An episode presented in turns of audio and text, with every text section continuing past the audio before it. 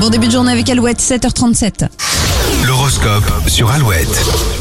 Bélier, le plaisir est le maître mot de votre journée. Vous le chercherez dans toutes vos activités. Trop d'empathie pourrait vous nuire les taureaux, ne laissez pas les ennuis des autres vous atteindre. Gémeaux, vous serez tenté de fuir un problème alors qu'il vous suffit d'un peu de réflexion pour en venir à bout. Cancer, vous aurez du mal à évacuer les tensions ce lundi, prenez quelques minutes pour vous détendre. Lyon, certaines tâches prennent du temps. Vous devez, vous devrez accepter de ne pas terminer aujourd'hui. Vierge, l'échec n'est pas contagieux. Si certains ne vont pas au bout d'un projet, ce n'est pas forcément votre cas. Les balances, vous aimez aider vos proches, mais vous oubliez de vous occuper de vous.